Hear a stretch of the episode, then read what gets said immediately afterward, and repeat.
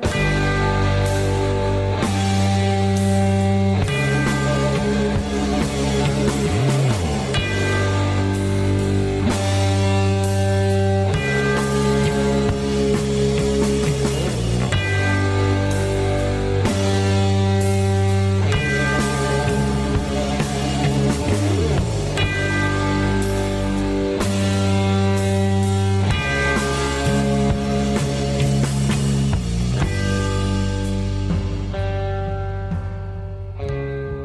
Hi everybody. Bienvenue dans le chapitre 9. 9 podcasts déjà, ça va très bien. On a une foule de sujets encore. Euh, il s'est passé un moment historique hier. Non, euh, c'est pas la naissance d'un enfant royal, mais c'est tout comme. J'ai été d'accord avec Pascal Bérubé. Donc ça, c'est quand même un événement à mettre sur le, sur le calendrier. Donc, euh, qu'est-ce qui s'est passé? Il a tout simplement dit que, bon, ben, Charles Taylor, on l'avait assez entendu, là, c'est correct. Là. je suis obligé d'être d'accord, fait que c'est ça. non, mais si vous saviez à quel point c'est mauvais un livre de Charles Taylor, euh, vous compatiriez avec ma, ma souffrance quand j'ai été obligé de, de me taper ça pour des fins euh, scolaires. Dans le plus le fun, parce que ça, on s'entend que c'est le plat, c'est plate en joie le vert. Euh, le drummer de Def Leppard, Rick Allen, c'est le monsieur qui manque un bras.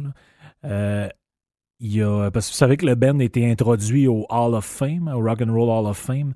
Donc, il dit, euh, il a déclaré que ben, pour une première fois, le band se sentait enfin supporté par l'industrie de la musique. Donc, ça faisait 14 ans qu'il était qui était éligible au, euh, à une, introduction au temps de la renommée, dans le fond. Donc, euh, ça fait un bout qui attendent leur tour, mais il y a des bennes, euh, c'est plate pour Rick Allen, il y a des bennes qui attendent encore, puis peut-être vont attendre, vont attendre toute leur vie. By the way, je sais pas si c'est vraiment une bonne idée d'être supporté par l'industrie. On voit que beaucoup de bennes qui l'ont été sont disparus. Donc, longue vie à Def Leppard. By the way, ceux qui vont les voir en show, il n'y a pas trop d'attente. Moi, je les ai vus en 2012 ou 2013, c'était euh, moyen, on va dire ça comme ça. Euh, c'est un band qui en donne pas beaucoup, là, genre de rappel de une tonne. Euh, c'est correct, là, mais tu attendez-vous pas à. Pas, ça sera pas un. Ça sera pas le show de votre vie. En tout cas, je le pense pas, mais ça vaut la peine quand même de les voir si vous les avez jamais vus. Euh, parlant de vieux chars, euh, Deep Purple repart en tournée pour 2019-2020 euh, et compagnie. Donc, ça commence aux US. Ça, si vous avez la chance d'y aller, là, ça, manquez-le vraiment pas. Deep Purple, c'est une aventure qui commence en 68. Donc, c'est probablement un des plus vieux bands actifs depuis que Black Sabbath a mis un terme à ses activités et que Led Zeppelin, bon, bon, il n'y a pas vraiment de reformation euh, à l'horizon, donc euh, je pense pas que je pense pas que vous allez avoir l'occasion de revoir ces bands-là si vous les avez manqués. Mais euh, Deep Purple est encore assez solide. Des fois, live, c'est sûr que on se cachera pas. les bonhommes ont 70, 75 ans. Des fois, c'est moins, moins facile un peu, mais euh, sortent encore du matériel très solide. Et puis, euh, ils ont sorti un album il y a un an ou deux de ça. C'est ce, qu'ils vont, dont ils vont faire la promotion. Je vous fais, euh, entendre un petit extrait d'une chanson qui s'appelle One Night in Vegas.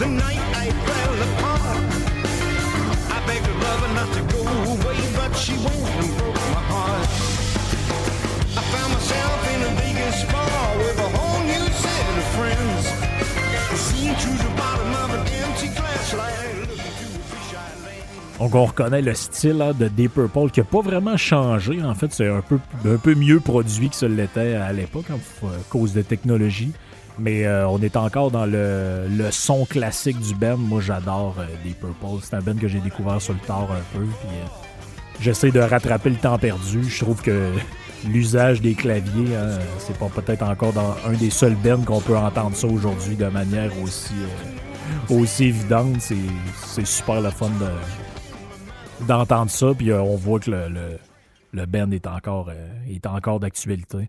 Une autre petite news musicale, il y a Bush, hein, le célèbre Bush, pas Bush comme en tout cas, vous savez de quoi je parle. Euh, Bush, le band, travaille sur un nouvel album. Euh, Gavin Rossdale, le leader, a dit que ça allait être un des albums les plus, les plus élevés de ce, ce qu'ils ont fait euh, jusqu'à présent.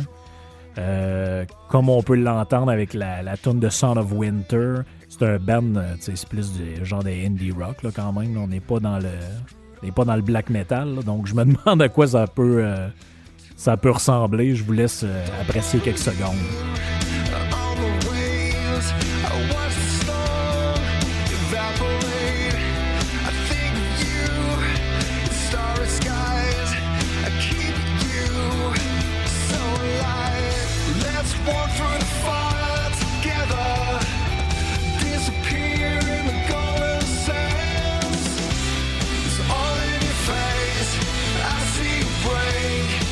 Donc, euh, ça, c'est un extrait de l'album de Seas of Memory que j'ai vu. J'ai vu la tournée de cet album-là en 2012 ou 2013, si ma mémoire est bonne. Euh, c'était, il était en show à Montréal avec euh, à l'époque. C'est très bon. Bush est très bon sur album, c'est très bon en show. c'est tight comme une barre, c'est, excellent. Si vous avez l'occasion de les voir, je vous le suggère. Euh, dernière petite nouvelle euh, musicale pour euh, nous introduire dans ce chapitre 9. dans un tout autre registre, peut-être que je vous perds complètement. les fans de vieilles affaires. Moi, je, moi, j'ai, pas de. j'ai pas de limite de temps dans ce que j'écoute. Il y a du monde qui écoute le, grunge de 89 à 92. moi, je suis pas. J'ai pas de limite de temps. Moi, j'écoute de la musique. Euh, je peux écouter du classique, je peux écouter du, death metal trois minutes après. Il n'y a pas de, pas de problème avec ça.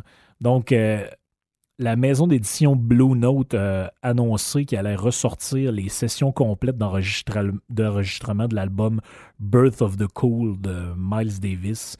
C'est sorti en 57 dans le temps, mais euh, ça a été enregistré en 1949 à New York.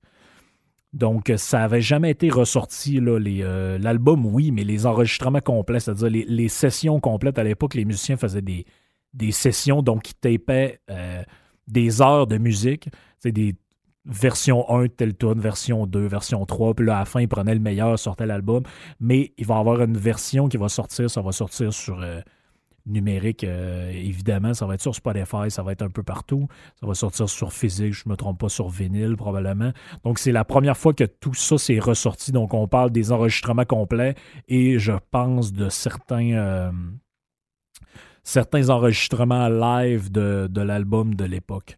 Euh, c'est une bonne introduction au jazz. Ceux qui connaissent pas, qui connaissent pas le style, ça peut être intéressant parce que là-dessus, vous avez euh, ben écoute, Miles Davis, j'ai fait ça il y avait 22 ans. donc c'est un album qui n'est pas, euh, pas la maturité de, de, son band. Mais euh, à l'époque, vous avez des, très gros noms du jazz qui vont avoir une carrière solo plus tard, comme il y a Max Roach qui est au drum, Lee Konitz qui va avoir une carrière plus tard, Joe Schulman et Jerry Mulligan. Donc c'est c'est un line-up de fou pour euh, ce genre de musique-là. Donc, euh, peut-être y jeter, euh, un oreille finalement. J'allais dire un coup d'œil, mais un coup d'œil, ça donne pas grand-chose. donc, si ça vous intéresse, allez voir ça. C'est des enregistrements. c'est sûr que si vous n'êtes pas habitué d'entendre des vieilles affaires, ça va vous sciller les oreilles un peu. Mais on s'y fait assez rapidement. Petite suggestion de série aussi pour s'évader du dôme et pour compléter notre propos qu'on va avoir aujourd'hui. Euh, ça date d'une dizaine d'années, mais c'est tellement encore pertinent. Si euh, ça vous tente, vous êtes des maniaques d'histoire, allez sur Netflix et cherchez World War II in Color. Euh, c'est 13 épisodes d'à peu près une heure, là, 50 minutes, une heure. Ça date de 10 ans, comme je dis, mais les tripeux d'histoire, vous allez capoter. Ça a été fait par des, graphistes, tout ça. Ils ont recoloré, ils ont redonné vie à, des vieux documents d'archives. Euh, j'ai réécouté hier l'épisode 1 où on voit l'ascension au pouvoir de Hitler, euh, les speeches dans des brasseries. Puis, euh, c'est des vrais documents d'archives de l'époque où on voit Roosevelt arriver quelque part. Il y, a Chamberlain à un moment donné. Donc, c'est, vraiment quelque chose qui est intéressant. C'est des images qu'avant, on pouvait avoir juste en noir et blanc. Mais ça a été recoloré. Puis c'est vraiment bien fait. On jurerait que. On jurerait qu'on est. qu'on est dedans, ça, enlève une. Euh, ça nous rapproche de ces événements-là, ça enlève le côté. le côté lointain et impersonnel de la chose. Un petit retour sur ce qu'on a déjà parlé pour notre sujet du jour. Donc, j'ai déjà fait un, petit exposé hein, de, des tendances euh, socialisantes euh, du fascisme italien. On a vu euh, de quoi il en ressortissait. Ceux qui ont manqué ça, je, vous renvoie au, au podcast d'il y a deux semaines qui s'appelait Pour en finir avec l'extrême droite. Donc, c'est c'est une suite à ça. Et euh, beaucoup de gens m'ont écrit là, Ouais, mais là, t'occultes bien des affaires là-dedans. Mussolini, c'était aussi un briseur de grève. Puis, tu sais, c'était une patente antisociale. Ouais, attendez une seconde. À l'époque, le monde se divise en deux. Et vous avez les rouges d'un côté et le monde occidental de l'autre. La raison pourquoi les fascistes italiens et les nazis cassent les grèves et envoient des briseurs de grève, c'est que les syndicats italiens et allemands sont gangrénés par des activistes communistes. Puis quand je dis communistes, c'est pas juste sur le plan des idées. C'est des communistes qui sont affiliés à l'URSS, qui essayent de faire des, éventuellement de prendre le contrôle du pays, de faire un putsch probablement armé pour prendre le pouvoir et instaurer des régimes euh, soviétiques. Donc, c'est pour ça qu'ils envoient des briseurs de grève. C'est pas nécessairement parce qu'ils sont contre euh, les revendications euh, des salariés ou des ouvriers. C'est important d'avoir ce genre de, background-là parce que sinon, on comprend rien aux événements historiques. By the way, un autre affaire aussi que je suis tanné d'entendre, puis ça, arrêtez de répéter ça, vous avez l'air de des cons quand vous dites ça. Non, Hitler n'a pas été élu démocratiquement. C'est pas de même ça s'est passé. Ça, j'arrête pas d'entendre ça. Ouais, mais la démocratie, c'est pas si bon que ça. Hitler a été élu par les Allemands démocratiquement. C'est pas de même ça s'est passé. Hitler fait élire des députés euh, au Parlement allemand, le Reichstag. OK? Donc, on se comprend. Lui, il se présente aux élections présidentielles. Il n'est pas élu. C'est euh, dénommé, si je ne me trompe pas, Heidenberg qui est élu. Le, genre de premier ministre qui est chancelier, c'est Franz von Papen. Hitler, il fait élire des députés. Sauf que là, ils ont comme de la misère à gouverner. Le chancelier n'a pas de majorité. Le président demande à l'Assemblée nationale ou au Parlement de faire un gouvernement de coalition. Pour réaliser ça, il devrait avoir une alliance entre Hitler, les libéraux et d'autres partis. Hitler refuse. Le, pays est paralysé. Qu'est-ce qui se passe? Edinburgh nomme Hitler chancelier, dégage von Papen, qui lui sera plus tard là, euh, tabletté quelque part. Hitler est nommé chancelier du Reich. Il n'a jamais été élu pour l'aide, il a été nommé. Première des choses. Deuxième des choses, un an plus tard, 1934, Heidenberg meurt. Qu'est-ce qui se passe? Hitler s'auto-proclame président du Reich et abolit la démocratie. Donc, il fusionne les deux postes et euh, devient le dictateur qu'on connaît. Donc, il n'y a pas d'ascension démocratique vers le pouvoir. Arrêtez de répéter ça. Ça, je suis plus capable d'entendre ça. C'est des conneries qui sont répétées encore et encore, puis c'est pas vrai. Fait que si c'est pas vrai, on va arrêter de le dire. Euh, j'en reviens à mon point essentiel. Donc, on est encore dans l'histoire d'essayer de débunker ce mythe-là de, l'extrême droite. Hein. Donc, il y aurait euh, dans le spectre idéologique la droite où on veut moins d'État, moins de règlements, plus de liberté. Et à l'extrême de tout ça, on aurait l'extrême droite. Donc, quand vous êtes trop à droite ou les médias vous aiment pas, on dit que vous êtes d'extrême droite. qu'est-ce que moi j'ai essayé de savoir qu'est-ce que c'est que l'extrême droite? Qu'est-ce qu'on retrouve là-dedans? On a vu que le fascisme italien en réalité est une forme de socialisme pur et dur. Hein, Mussolini déclare la guerre au capitalisme. Il le dit lui-même, il a un discours purement gauchiste. Mais bon, OK, peut-être c'est ça, c'est juste Mussolini. Qu'est-ce qu'il en est d'Hitler? Donc Hitler, lui, qu'est-ce qu'il fait? Il, accapare le Parti ouvrier allemand et il va le transformer en parti, le Parti national socialiste, plus précisément le Parti national socialiste des travailleurs allemands. Et il se passe quelque chose, OK? Le 24 février 1920 à Munich, dans une brasserie qui s'appelle le Hofbrauhaus. Je ne sais pas si je le prononce comme il faut, mais ça va être la seule fois que je vais le dire, fait qu'on va dire que c'est correct. Il y a 2000 personnes à peu près qui sont là. dans C'est une immense brasserie à Munich. C'est une des plus grandes. Je pense que ça existe encore aujourd'hui. Hitler, qu'est-ce qu'il fait? Il fait un discours et il met de l'avant le programme en 25 points du Parti national-socialiste. OK? Je vais vous lire quelques-uns des points et vous me direz si ça, c'est de la droite. OK? Le point numéro 7, parce que là, il y a beaucoup de, de, blabla là-dedans, évidemment, c'est un programme politique, mais je vais en sentir l'essentiel. Le point numéro 7. Nous exigeons que l'État s'engage à procurer à tous les citoyens des moyens d'existence. OK? Que l'État, hein, pas, l'État a un rôle à jouer là-dedans. L'État fournit aux citoyens le moyen d'existence. Le point numéro 10. Le premier devoir de tout citoyen est de travailler, soit physiquement ou intellectuellement. L'activité d'un individu ne doit pas nuire aux intérêts de la collectivité, mais s'inscrire dans le cadre de celle-ci et pour le bien de tous. OK? Donc, la collectivité est plus importante que l'individu, ce qui est l'inverse des préoccupations traditionnelles de la droite où les droits individuels, les libertés individuelles ont plus de priorité philosophique, je dirais, au niveau des valeurs que le collectivisme. On s'entend? Donc, on rajoute à la suite du point 10, c'est pourquoi nous demandons. Et là, il fait une liste de choses qu'il voudrait avoir. OK? Premier point, là, qui est le point 11 du programme en 25 points. Il va dire Nous voulons la suppression du revenu des oisifs et de ceux qui ont la vie facile, et la suppression de l'esclavage de l'intérêt.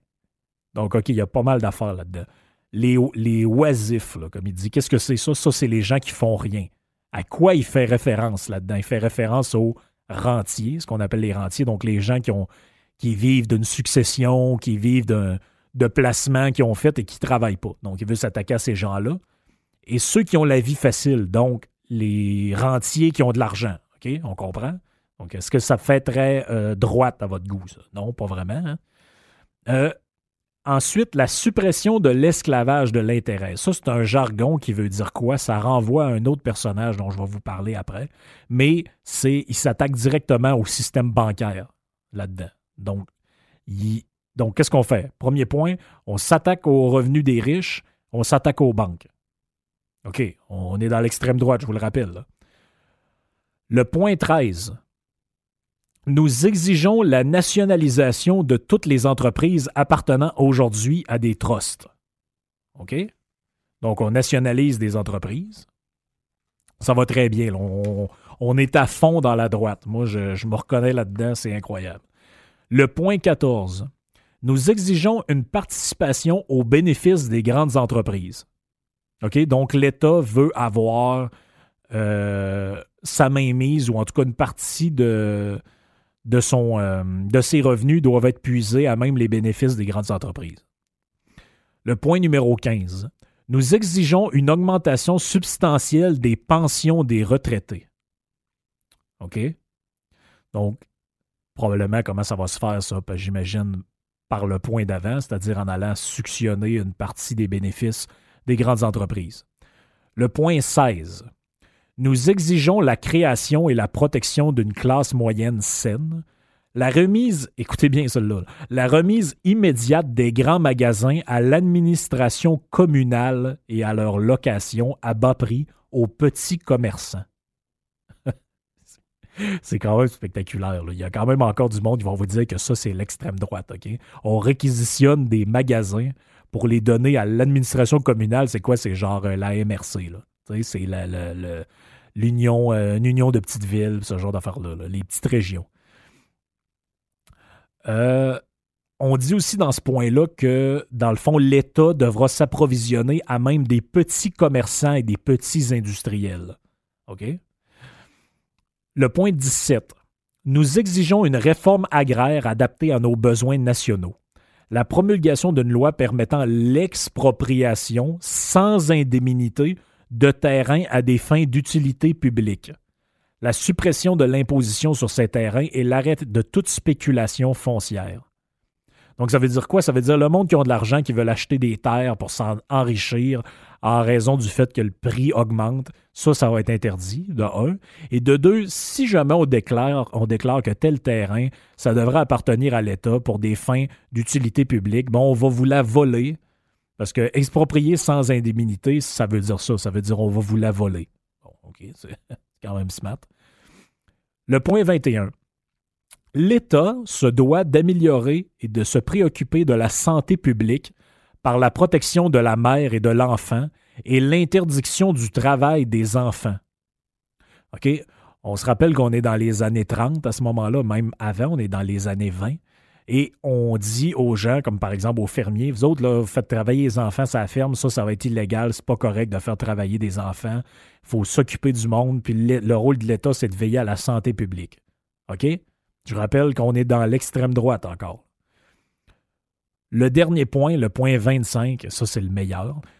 Pour mener tout cela à bien, nous demandons la création d'un pouvoir central puissant et dont l'autorité absolue sera le Parlement central du Reich. OK, fait qu'eux autres, qu'est-ce qu'ils veulent? Quoi, il fait appel à quoi finalement, Hitler? Il dit, là, ce que ça nous prend, là, c'est un gouvernement puissant. C'est ça que ça nous prend. OK? Donc, euh, mais écoutez, peut-être vous allez me dire, bon, OK, là, tu prends une patente, Hitler, il a dit de quoi 1920 dans un bar, peut-être que ça ne représente pas vraiment le fond de sa pensée. OK, OK, c'est bon. Euh, parlons un peu de l'économie du Troisième Reich. OK? Il y a un homme extrêmement important dans cette histoire-là qui est Yalmer Schart. Yalmer Schart, c'est qui? C'est un gars qui est né en 1877 à Munich. C'est un financier allemand. il va être président de la Reichsbank, il va être ministre de l'économie de 1934 à 1937. Mais lui, en gros, qu'est-ce qu'il fait? C'est le conseiller économique et c'est le ministre de l'économie de Hitler durant quelques années. Donc, lui il a été recruté par Hitler parce que dans les années 20, apparemment, il avait réussi à réduire la dette allemande suite à la guerre. Bref, c'est un financier qui a fait ses preuves dans le milieu. Donc lui, euh, Hitler va le nommer président de la Reichsbank le 17 mars 1933. Et l'année suivante, en 1934, il va dire, bon, ben, un coup qu'Hitler est devenu maintenant président, il va dire, maintenant, tu vas être ministre de l'économie. Donc, qu'est-ce qu'il fait Yalmer Schart? Il décrète, aussitôt qu'il arrive en, poste, il décrète le rapatriement des capitaux allemands placés à l'étranger.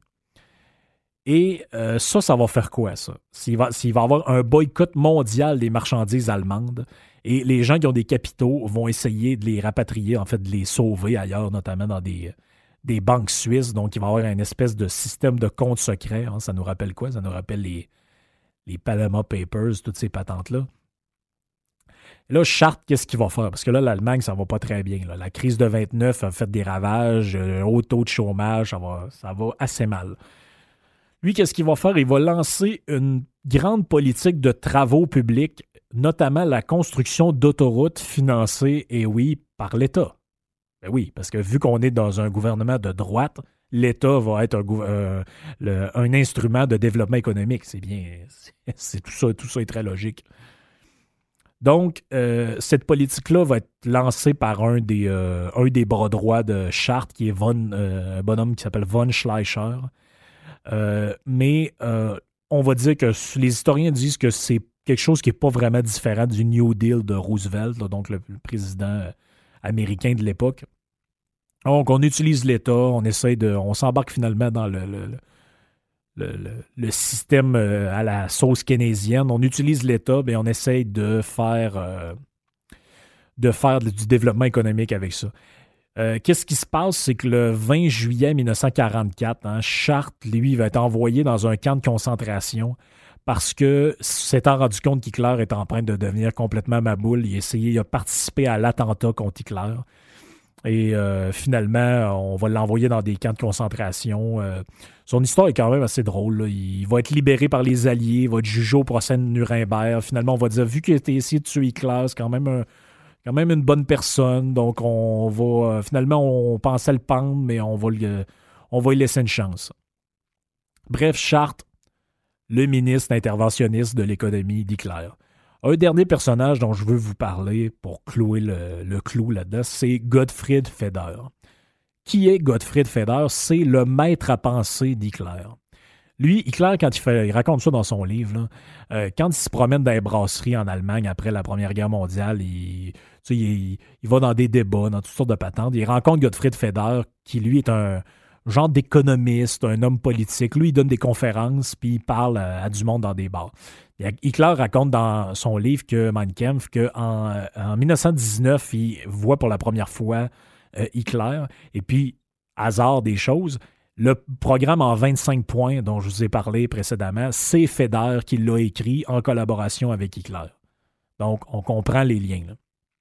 Donc, en 1919, Feder publie un livre qui a une consonance particulière. Il publie un, livre qui s'appelle Manifeste pour la rupture de l'asservissement aux intérêts.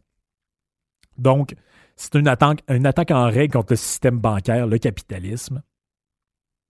Et euh, lui va réclamer là-dedans la nationalisation de toutes les banques et l'abolition de l'intérêt bancaire. Ça vous rappelle quoi, ça, la nationalisation de toutes les banques? Moi, ça me rappelle quelque chose, mais ça ne me rappelle pas la droite. Je dis ça, je dis rien. Euh, dans, la dans, la biographie d'Hitler, donc si vous vous intéressez à ça, il faut que vous lisiez Yann Kershaw, donc Y-A-N K-E-R-S-A-A-W, donc Yann Kershaw. Ça s'appelle Hitler in a Profile a Profile in Honor.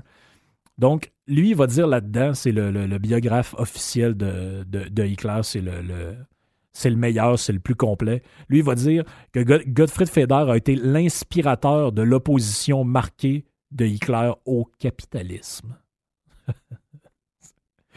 c'est quand même intéressant. Là.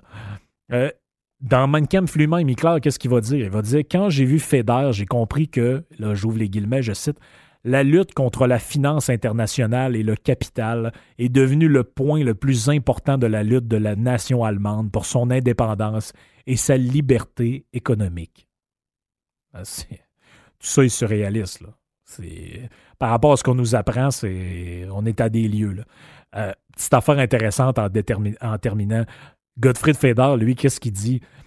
Il a écrit un livre, ok, ça j'en revenais pas, qui s'appelle La Nouvelle Cité il fait la promotion de quoi là-dedans? Il fait la promotion des cités-jardins. C'est quoi ça, les cités-jardins? C'est que lui, il propose de créer des villes agricoles qui auraient peut-être maximum 20 000 habitants. Et là-dedans, chaque ville devrait être complètement autonome et autarcique au niveau de l'agriculture. Donc, tu as des plans détaillés là, pour la vie quotidienne, les aménagements urbains, euh, euh, donc, lui, il pensait que les régions urbaines pouvaient être euh, réformées, puis on allait faire des genres de petits îlots là-dedans où le monde allait cultiver leur jardin. Je m'excuse. S'il y a de quoi qui est à l'opposé total des patentes de liberté individuelle et de la droite, c'est cette patente-là. La création des cités-jardins. On est dans l'écosocialisme. Euh, autre anecdote intéressante.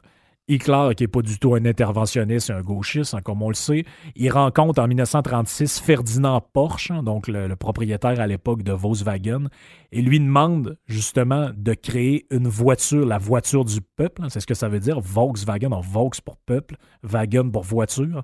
Il lui demande de créer la voiture du peuple, censée être accessible aux Allemands les plus modestes, parce qu'Hitler, il a euh, à cœur le bien-être de la classe ouvrière. on a des témoignages de ça, hein, de euh, ce côté euh, extrêmement à gauche du régime national socialiste. Donc, Simone Veil, la, philosophe, disait euh, dans, ses, dans ses écrits, elle dit Combien de fois en Allemagne, dans les années 30, un communiste et un nazi, ne sachant ni qu'ils étaient communistes ou nazis, discutent dans la rue et sont tout d'un coup frappés de ce vertige mental en constatant qu'ils étaient d'accord sur tous les points. Mais oui, parce que c'est des collectivistes, les deux. Frédéric Hayek, hein, dont j'ai déjà parlé, le prix Nobel de l'économie de 1974, dit Voici bientôt 40 ans qu'un socialiste qui s'affublait du préfixe décoratif national a mis un terme à la libre circulation en Europe. Donc lui, il dit le libéralisme qu'il y avait en Europe, mais c'est clair qu'il a mis un terme à ça. Donc, Euh, j'espère que ça vous clôt euh, un peu ce débat-là dans votre tête parce que, euh, soyons francs, il n'y a absolument rien de droite là-dedans. Enlever la patente de la race arienne et de toutes ces affaires-là, ça, c'est, c'est, ce que l'histoire a retenu, mais l'essentiel à comprendre là-dedans, c'est que le nazisme, comme le fascisme italien, comme le communisme, comme le socialisme, sont des des versions d'un même modèle, des versions différentes d'un même modèle collectiviste, où l'individu n'a pas sa place, où l'État central doit être puissant et fort, décider de quelle entreprise appartient à qui, qui vend quoi, qui fait quoi, comment est-ce qu'on doit euh, se comporter, qu'est-ce qu'on doit faire, qu'est-ce qu'on doit manger, qu'est-ce qu'on doit regarder. Bon, mais c'est ça, c'est ce genre d'affaires-là. Mais ça n'a rien à voir avec la droite, puis il faut un jour le comprendre. Euh, cette semaine, une petite nouveauté. On n'a pas de fake news de la semaine, mais on a l'audio de la semaine. Donc, c'est une nouvelle chose que, que je mets en place parce que des fois, on a des, des petits audios sympathiques. Donc, c'est une chaîne YouTube que je vous invite à aller, euh, aller voir.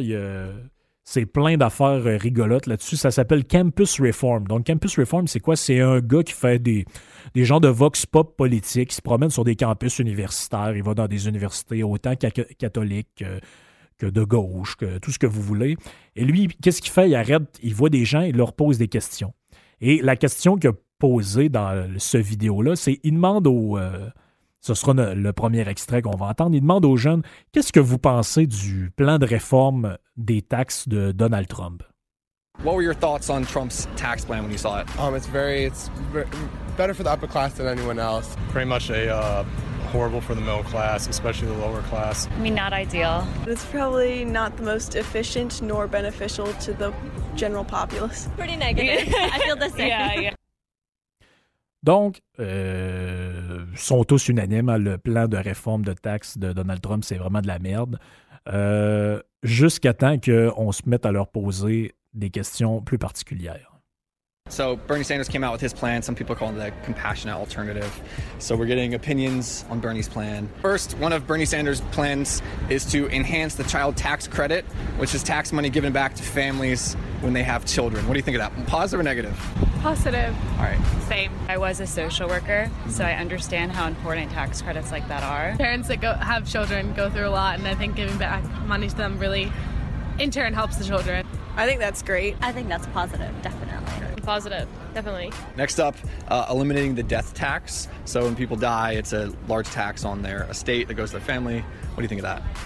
I think that's definitely something that we should be doing. I do think that's a good idea because I'm from New Jersey and we used to have like a really heavy inheritance tax. I'm in favor of that. I would say po- more positive. I think I agree with that. Bernie is planning to lower the small business tax rate to a maximum of 25%. I think that's a positive or negative? Um, I definitely think that's a positive. I feel very positively toward that. My family has a small business, so I would definitely think that's a positive thing. Taxing them less makes more sense. Any way we can help small businesses work and like thrive, it's definitely something that's beneficial for the country. I think that would be great. Overall, main idea of the plan, what do you think? Bernie did a good job, bad job? I think overall, good. Okay. Yeah. Yeah, good job. All good right. job, Bernie. I think it's a definitely good plan, a positive plan that can help everyone. I think it's pretty good. Like, uh, definitely better than whatever Trump is proposing. I would make that leap right there. So. So Bernie did a good job. Ouais, il y a juste un problème, les amis, c'est que c'est pas les propositions de Bernie, ça, votre, votre chum, c'est les propositions de Donald. Et voici la réaction des gens lorsqu'ils l'apprennent. What if I told you this actually is Donald Trump's tax plan, not Bernie's? You got me. It is. It's, it's Trump's plan. Hello, darkness, my old friend. All of these are actually Trump's ideas. This is actually Trump's plan. What? wow. wow. That's interesting. That, wow. I am shocked that I do agree with Trump on certain things. Okay. Interesting. Interesting. I'm definitely happily surprised that it's like sounds a lot better than I would have expected it to. I would have imagined he would be a little more stupid than that. Okay. So, but it's not a stupid plan? No, I don't think so. But I think if you said it was Trump, at least for many people, it would be more opposition to it just because it was Trump. It could be a policy of giving me ice cream, but if it's Trump, I'd be like, what's in that ice cream? I definitely think there's an initial bias. I mean, I've done it myself. Like, I'll just like hear the word Trump and I'm like, ugh. Um, I definitely think that's something to like need to be like looked over. People once they hear Trump or like Republican, they become like, oh, they suck no matter what. I think people definitely hear the name and start to think things automatically. And also because a lot of people just go to the same news sources, the same media, it makes it tough to get other points of views.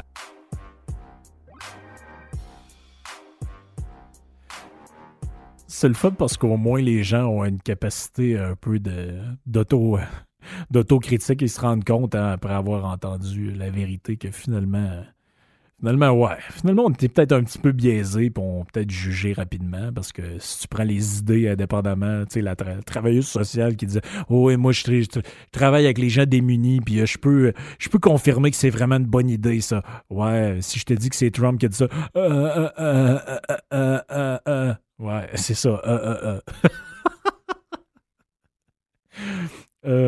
rigolons donc encore un peu et passons à nos amis, nos domiens de la semaine. Donc, cette semaine, euh, on commence par un ami sur Twitter qui, euh, je sais pas trop, là, je pense qu'il me cherchait. Là. Donc, Philippe Larouche, lui, euh, il aime pas, il aime pas ce qu'on fait. Je comprends assez pas cette secte fionienne qui défend toujours les Américains contre vent et marée.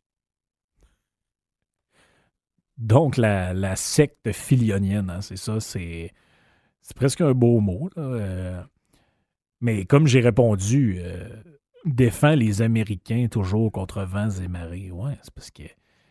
T'as-tu écouté, je vois le vert, là? Euh, on a dénoncé la dérive des démocrates, la mascarade des, des républicains avec Rubio, Ted Cruz, machin. On a parlé de certaines compagnies américaines, de ce qu'ils faisaient. On a parlé de, même on a critiqué Trump avec le deal avec le Canada, qu'on pensait que ça c'était pas génial. Tu sais, je veux dire, soyez un peu nuancés, là. C'est ridicule, ce genre de commentaires-là.